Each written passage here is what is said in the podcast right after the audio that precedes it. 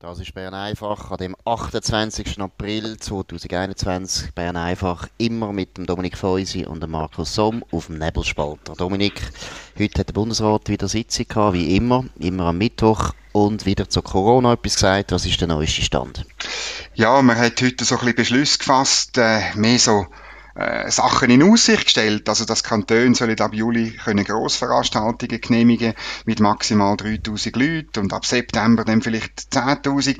Aber eben, es sind lauter Beschlüsse für die Zukunft, so ein bisschen. Äh, man will offensichtlich ein bisschen Hoffnung verbreiten für Grossveranstaltungen mit eben mehreren tausend Leuten und dann hat man noch ein bisschen Geld gesprochen. Also für äh, abgesagte und verschobene Events sind nochmal 150 Millionen Franken bereitgestellt worden und ähm, ja, man hat gesagt, eben, äh, dass man höchstens 5 Millionen pro so Grossveranstaltung, die abgesagt wird, bereitstellt. Also, also, ich muss sagen, ich finde das eine Zumutung. Ich meine, jetzt über die Restaurants wieder nichts gesagt, oder? Also ja. jetzt sind die Restaurants einfach zu seit, sehen eigentlich seit dem...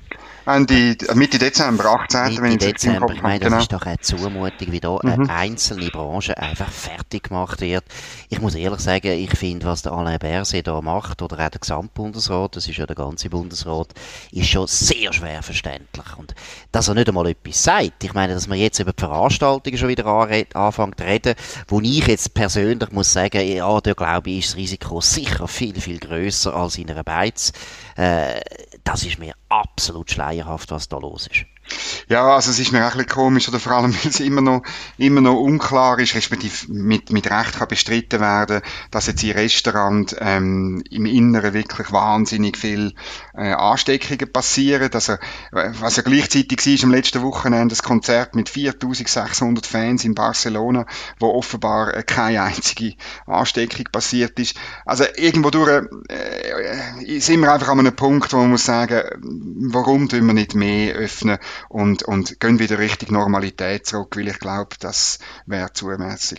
Ja, und was einfach eben wirklich wahnsinnig irritiert ist, dass man nie das Gefühl hat, dass die, und da meine ich jetzt vor allem das Bundesamt für Gesundheit und natürlich auch der Alain Berset, dass die sich irgendwie freuen, wenn die Aussichten ein bisschen besser sind. Ich meine, gestern war offensichtlich, das BAG hat wieder zu den Zahlen genau. genommen und man hat den Eindruck gehabt, also sie sind fast traurig, dass jetzt die Zahlen nicht aufgehen und dass sich die Lage wieder stabilisiert und dass man eigentlich muss sagen, ja, es ist kein Problem mehr, es ist langsam am Überwinden, das Impfen ist gut, wir haben die Spitäler schon lange im Griff, ich meine, das ist ja schon seit, seit drei Monaten haben wir keine äh, spezielle Auslastung, dann kommt dazu, dass die Taskforce eigentlich sich noch mehr geirrt hat, ich meine, genau. seit drei Monaten haben die eine Prognose rausgelassen, die nicht gestimmt hat. Ich würde mal wissen, ja. ja, ich würde mal wissen, ob so Leute nie zur Rechenschaft gezogen werden, weil letztlich tun die einen unglaublichen Schaden bewirken und können einfach, ich meine, das ist wie wenn wir jetzt einfach jeden Tag ein bisschen würden sagen, ja, ja, das Wetter wird so und dann müssen alle folgen. Also es ist eigentlich unglaublich.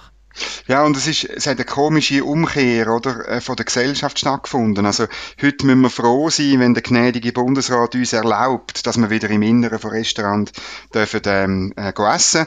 Und eigentlich ist es ja, sind wir mal in eine andere Gesellschaft gewesen, oder, wo der Bundesrat nur in ganz speziellen, äh, unter ganz bestimmten Bedingungen irgend so unsere, unsere Freiheiten dürfen einschränken. Und Absolut. das macht mir fast am meisten Sorgen, dass es, jetzt geht es nämlich wirklich darum, ob wir wieder zu dem normalen, zu dem, ich sage jetzt Urzustand von von einer freiheitlichen Gesellschaft zurückgehen oder ob wir in dieser Gnade, Gnadenwirtschaft äh, zu äh, bundesrätlichen Gnaden, ob wir dort bleiben. Ja, und es ist eben, ich finde einfach, wie soll ich sagen, das Mindset stimmt nicht, wenn man schaut, mhm. wie der Alain Berset informiert, seit wir die Krise haben. Es ist immer ein Bias da zu noch schlimmer wird's, wir müssen noch mehr zumachen. Und wenn das Gegenteil mal zu verkünden wäre, dann merkt man es eigentlich nicht, dass da irgendwo eine gewisse Freude kommt oder eine gewisse Hoffnung. Man hat wirklich das Gefühl, der ist verliebt in diese Krise. Also, anders ja. kann man es gar nicht erklären. Ja, ja, also wo er, wo er da geöffnet hat, ähm, äh, hat er ja in jedem zweiten Satz betont, das könnte dann schon noch viel schlimmer werden und es könnte alles wieder zugehen und so. Und, und eben, natürlich, also die, die, die Epidemie ist nicht harmlos, ich wollte überhaupt nicht, dass der Eindruck entsteht, aber ich meine, wir müssen wirklich sagen, Zahlen so wie sie jetzt sind, sind gut, sie sind viel, viel, viel besser, als man uns probiert hat, ähm, Angst zu machen, sei es im Dezember, sei es im Januar oder im März oder jetzt noch Anfang April.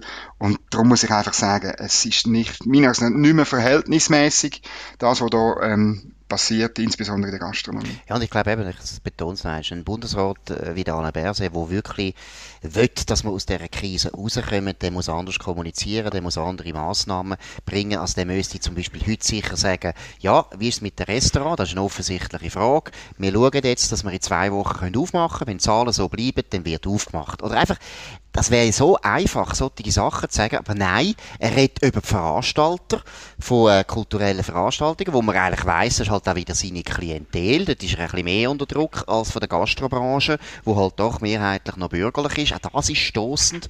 Und das Zweite, was mich einfach unglaublich stört, ist, ich will, dass das BAG jeden Tag muss Stellung nehmen, wie viele sind geimpft, wie viel werden wir noch weitermachen? Sie sollten einen Wettbewerb machen unter den Kantonen, dass man das Gefühl hat, ja, die haben so Freude am Impfen, die wollen impfen und so weiter. Aber alles das hören wir nicht aus Bern.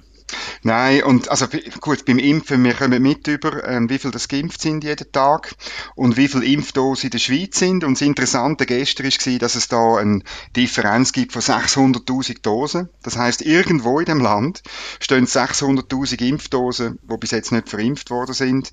Ähm, das zeigt einfach, dass äh, dort entweder die Logistik, ähm, wo das BAG veranstaltet oder Kantone irgendwo ähm, nicht richtig funktioniert. Und ähm, ja, es ist auch da, es hat, der Staat hat die Impfkampagnen angepackt und er ist, ähm, er hat schon zu wenig bestellt, zu spät mhm. bestellt, mhm. mit äh, nicht guten Verträgen, wo nicht harte Liefertermine drin sind, bestellt und jetzt äh, kommen die Impfdosen, aber er schafft es offensichtlich nicht, die logistischen so zu verteilen, dass sie wirklich schnell verimpft werden können. Ja, und was auch wieder stoßend ist, oder, äh, soviel ich weiß, das habe ich jetzt auch heute noch erfahren, zum Beispiel das Land wie Israel, die tun schon Impfdosen bestellen fürs nächste Jahr. Also die gehen schon davon aus, dass vielleicht nächstes Jahr wieder irgendein Coronavirus kommt und die tun sich jetzt schon die Lieferung sichern. Das BAG tut wieder beobachten tut wieder beobachten. Mhm. Die tun immer beobachten, als hätten es 1500 Jahre Zeit. Es ist unglaublich und da merkt man einfach, da ist keine Führung da. Der Berse sagt seinen Beamten nicht, schaut mal, das sind unsere Prioritäten. Sondern er tut zwar, zwar so, als wäre er der starke Mann und er setzt sich bei seinen sechs Kollegen offensichtlich immer durch, aber sein BAG kann er nicht führen. Ja, das ist ein bisschen so. Das ist ein bisschen so. Gleichzeitig hat man heute ähm, eigentlich eine positive Nachricht, möchte ich schon bringen, das mit der Regulierungsbremse. Also der, der, Bundesrat ist wirklich gewillt, ein bisschen vorwärts zu machen im Kampf gegen die überbordende Regulierung. Vielleicht ganz kurz äh, eine Zahl, die mir einfach äh, im Kopf ist seit Jahren. 2013 hat man einen Bericht gemacht, was die Regulierung in dem Land kostet, und es ist 10 Milliarden pro Jahr. Du hast richtig gehört, 10 Milliarden pro Jahr. Das ist wahnsinnig. Die grösste Posten ist äh, Mehrwertsteuer, äh, die komplizierte, oder? Dann das Umweltrecht, das Baurecht, die ganzen ähm, Vorschriften in der Rechnungslegung und äh, Arbeitssicherheit. Ähm, man hat dann äh, über 90 Massnahmen äh, definiert, äh, man hat 24 davon umgesetzt, ähm, aber wenn man es genau angeschaut hat, das habe ich einmal gemacht, noch bei der Basel Zeitung, die 24, das sind alle Serien die nicht viel gekostet haben. Ähm, und, und jetzt kommt man mit einem Gesetz, wo wirklich eine Regulierungsbremse sollte verankern, also für Gesetze, wo weißt, möglichst äh, viel Regulierungskosten verursachen, also 100 mhm. Millionen pro Jahr, mhm. oder wo sehr viele Firmen betreffen, 10.000 und mehr äh, Firmen, müsste es dann ein, ein absolutes Mehr geben im, im National- und im Ständerat. Das Problem ist, ähm, dass man das immer noch, Verwaltung ist, ist immer noch in Charge, um die, die Regulierungsfolgen auszurechnen. Und das ist eine alte Forderung von der Wirtschaftsverbände, insbesondere vom Gewerbeverband, das muss, wie übrigens im umliegenden Russland, das muss eine unabhängige, verwaltungsunabhängige Stelle sein, die das macht, weil die Verwaltung selber wird natürlich nie eine, eine, eine adäquate Regulierungskostenabschätzung machen. Oder? Aber ich meine, ich finde das jetzt zwar eine gute Idee, aber ich weiß nicht, ob es nicht ein bisschen weltfremd ist, ob das wirklich funktioniert. Ich meine, in Amerika hat man ja auch solche Instrumente geschaffen, eben zum Beispiel, dass sie nur eine Regulierung dürfen schaffen, wenn es zwei andere wieder streichen. Es hat eigentlich die Regulierungsflut nicht können stoppen. Also es ist schon, finde ich, fast eine, wie soll ich sagen, fast eine naturgesetzliche Gewalt, wo da, wo da äh, äh, am Werk ist. Ich weiß nicht recht, was da wirklich die beste, das beste Gegenmittel wäre. Und was ich auch noch einen Punkt finde, ich meine jetzt CO2-Gesetz zum Beispiel, jetzt, wenn wir das konkret anschauen, ist denn das jetzt ein Gesetz, wo man würde sagen, ja, das ist jetzt so teuer, die Regulierungskosten sind so hoch, da bräuchten wir ein absolutes Mehr. Kann man fast nicht vorstellen. Da würde die Verwaltung und der Bundesrat alles machen, dass das irgendwie so aussieht, dass dann eben nicht Regulierungskosten bewirken, wo man müsste dann eben irgendwo äh, berücksichtigen.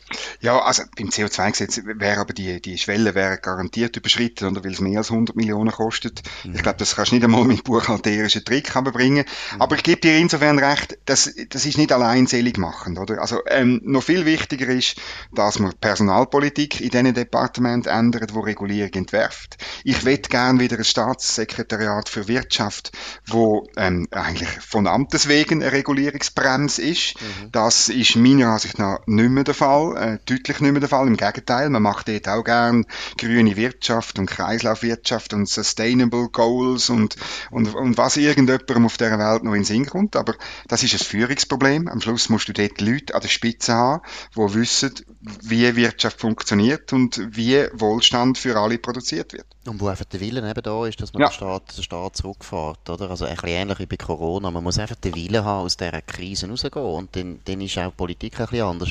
Aber was ich interessant finde, ist, was du gesagt hast, eben Mehrwertsteuer ist ja anscheinend das grösste Problem. Mhm. Also erstens muss ich mal sagen, das ist doch jetzt eigentlich ein Regulierungswahnsinn, wo man fast allen, ob sie links sind oder bürgerlich, sollte können erklären, was ist da der Sinn? Oder? Ich meine, beim Umweltrecht ist klar, da gibt's, haben die Linken eine andere Ansicht als die Bürgerlichen. Und die Linken sagen dort, ja, die brauchen wir halt, die Regulierungen. Aber ich meine, bei der Mehrwertsteuer, es kann doch gar kein einziger vernünftiger Mensch auf dieser Welt ein Interesse haben, dass da so viele Kosten entstehen, nur wegen einem Steuertarif. Das kann ja nicht sein. Also man muss es vielleicht rasch erklären, oder? Weil es verschiedene Stufen von Mehrwertsteuer gibt, ist es ein riesiger Aufwand, um die, die unterschiedlichen ja. Produkte äh, der unterschiedlichen Stufen zuzuordnen. Und das, äh, das kostet, äh, kostet einfach mehrere hundert Millionen eben, im Jahr. Aber eben, das wäre so einfach. Wir machen ja, einen Einheitstarif. Wir machen genau. einfach einen Einheitstarif. Fertig, oder? Ja, der, äh, der Bundesrat Merz hat das äh, probiert. Und dann muss man schon sagen, oder? Dann sind die Wirtschaftsbände hingekommen, die Lobbys, mhm. und haben für jeweils ihre ähm, äh, Anliegen geworben, oder? Und das ist halt genau der Punkt, wo man, wo man eben nicht, wo man nicht, man darf nicht einfach wirtschaftsfreundlich sein, sondern für eine freie Marktwirtschaft, wie der Milton Friedman gesagt hat. Und genau. die Lobbys, die holen einfach raus, was sie können. Und dazu gehört auch Gastro Suisse natürlich und die Hotellerie, die sagen, der ganze Tourismus bricht zusammen, wenn wir gleich viel Mehrwertsteuer müssen zahlen wie der Rest, oder? Aber wir haben es gestern gesagt, oder? Das CO2-Gesetz wäre sinnvoll gewesen, wenn man gesagt hätte, die andere Hälfte tun wir die Mehrwertsteuersenkung. Zum Beispiel hätte man das mhm. können machen Und einen Einheitstarif einführen und der Einheitstarif ist so viel tiefer, als was wir heute haben, dass die Gastronomie nichts würde sagen und der Tourismus würde nichts sagen und wir hätten eine riesige Reform gemacht. Aber ja, im ja. Prinzip müssen wir auch einem Uli Maurer sagen, hey, also so lange wirst du jetzt nicht mehr Bundesrat sein, aber das wäre doch jetzt noch eine Reform, die du anfangen und durchpeitschen, weil das ist einfach absurd. Ja, ja, also nach deinen Berechnungen damals wäre der Einheitssatz so bei 4,5, 5 Prozent äh, zu liegen gekommen. Das heißt eben für die, die einen privilegierten Satz haben von 2 Prozent, zum Beispiel der Tourismus erst 3 Prozent aufgegangen. Ich muss einfach sagen, es ist äh, absurd, die Vorstellung zu haben, dass dann der Tourismus zusammenbrechen würde in dem Land, oder? Das ist reine Lobbyangstmacherei, ja. oder? Ja, und, und, aber es braucht dann starke Parlamentarierinnen und Parlamentarier, die sagen, nein, der Nutzen, der Gesamtnutzen Nutzen für die Gesamtvolkswirtschaft und für den Wohlstand in dem Land ist viel größer, wenn wir den Einheitssatz haben, als wenn wir da die immer noch die Stufen haben. Absolut. Jetzt vielleicht noch schnell ganz zum Schluss ein kleiner, kleiner Sturm im Wasserglas aus meiner Sicht. Adolf Muschk hat am Schweizer Fernsehen äh, die Cancel Culture äh, besprochen und kritisiert und hat dann gesagt, ja, das wird dann langsam, wenn es so weitergeht, äh, wird jeder gestempelt und so weiter. Und das ist dann wie Auschwitz. Jetzt erstens, birrenweiche, birrenweiche Aussage von einem äh, genau. intelligenten Schriftsteller, aber das ist jenseits von Gut und Böse, müssen wir gar nicht darüber diskutieren.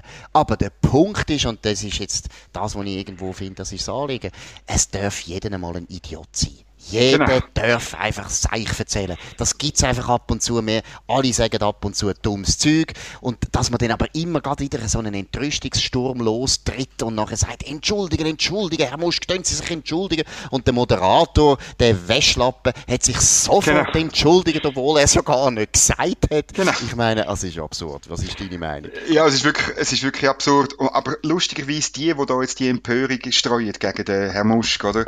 Die geben dem faktisch ja gerade recht mit dem, was sie machen. Oder? Sie, Natürlich. sie probieren ihn ja ruhig zu stellen. Und dann gibt's noch den lustigen Aspekt, oder? Es ist, äh, ich bin nicht mehr sicher, 97, 98. Ähm, Am Höhepunkt von der Nachrichten hören für mich. Irgendwo dann, ja, ja, vielleicht noch ein bisschen früher, oder? Hat ja Nein, nein, ist Musch- genau in der Debatte gewesen, weißt du? Okay. Genau dann, wo die Schweiz enorm Ich bin noch sehr jung gewesen. Ja, genau. Ja, red weiter, ja. Ja, dort hat er gesagt, oder, äh, wie, hat er die Schweiz, die ganze Schweiz, oder, hat er verglichen mit Auschwitz und hat Applaus geerntet, oder, Ja, von ja. links, oder? Das Ja, ja. Er hat ein Buch geschrieben. Du bist näher dran gewesen. Es ist Genau. ein Büchli gewesen, Und der Christoph Blocher ist drin vorgekommen? Surkamp Verlag. Wenn irgendwie Au also Auschwitz liegt in der Schweiz oder wenn Auschwitz in der Schweiz liegt, genau den Titel weiss ich auch nicht mehr. Und da hat man gar nicht schlimm gefunden, sondern gefunden, ist ganz normal, ja, warum nicht? Also, eben erstens, das ist ja der, der Double Standard und dann finde ich halt auch, gehört zu den Grundregeln von jeder Rhetorik, jeder Vergleich mit den Nazis und dem Faschismus ist birrenweich. Ja. Und es ist meistens auch immer geschmacklos, weil man etwas verharmlosen tut mit dem, wo etwas einfach am schlimmsten ist, was es je gegeben hat. Mhm. Über den Holocaust müssen wir einfach nicht diskutieren, das ist etwas vom Schlimmsten, was es gegeben hat. Und Nazis ist die grösste Verbrecherorganisation, die es je gegeben hat. Da muss man gar nicht immer brauchen zum Vergleichen. Aber es sind ja genau, das ist dann der zweite Punkt, eben, es sind ja genau Linke, die sehr häufig, immer wenn einer etwas sagt, wo ihnen nicht passt, sagen, ja, das ist ein Nazi oder das ist Antifaschismus, wo wir betreiben, wenn wir da jetzt uns wehren und so weiter. Also von dem her ist es ein bisschen lächerlich. Man hätte ja können sagen, die Cancel Culture, die erinnere so ein bisschen an Sozialismus und an die Kultur, Ja. an Kulturbetrieb im Sozialismus, oder? Genau, das ist DDR, oder? Das Aber das ist auch Adolf Musch natürlich auch nicht in Sinn gekommen. Nein, vor allem muss man natürlich auch ehrlich sein und äh, Adolf Muschk ist natürlich auch ein bisschen ein, Fellow Traveler gewesen in dieser Zeit. Genau. Nicht, dass er jetzt DDR, da weiß ich jetzt gar nicht, was er konkret gesagt hat über DDR, aber ich glaube, er ist nicht aufgefallen als einer von der härtesten Kritiker von der Sowjetunion, würde ich jetzt mal behaupten. Also, aber wie gesagt, ich finde Adolf Muschk, der muss sich nicht entschuldigen für so etwas, sondern der muss einfach zur Kenntnis nehmen, dass das sau dumm war, was er gesagt hat und er weiß es wahrscheinlich auch. Aber ich finde die Schauprozesse, wo man dann eigentlich veranstaltet um so Leute und eben im Prinzip sagt, jetzt musst du wirklich dich, dich bekennen zu deiner Schuld, das ist, das ist widerwärtig. Genau. Gut, das war es. Gewesen. Bern einfach am 28. April, bald haben wir 1. Mai. Auch wieder so ein Thema, wo wir dann wieder können über historische Reminiszenzen reden Das war der Dominik Feusi aus dem Bundeshaus, der Markus Somm aus Zürich. Das ist nebelspalter.ch, könnt ihr immer abonnieren, der Bern einfach. Aber auch auf allen anderen typischen Podcast-Plattformen, Spotify und Apple Podcast und so weiter. Hat uns gefreut, dass ihr zugelassen habt. Bis morgen und ciao zusammen.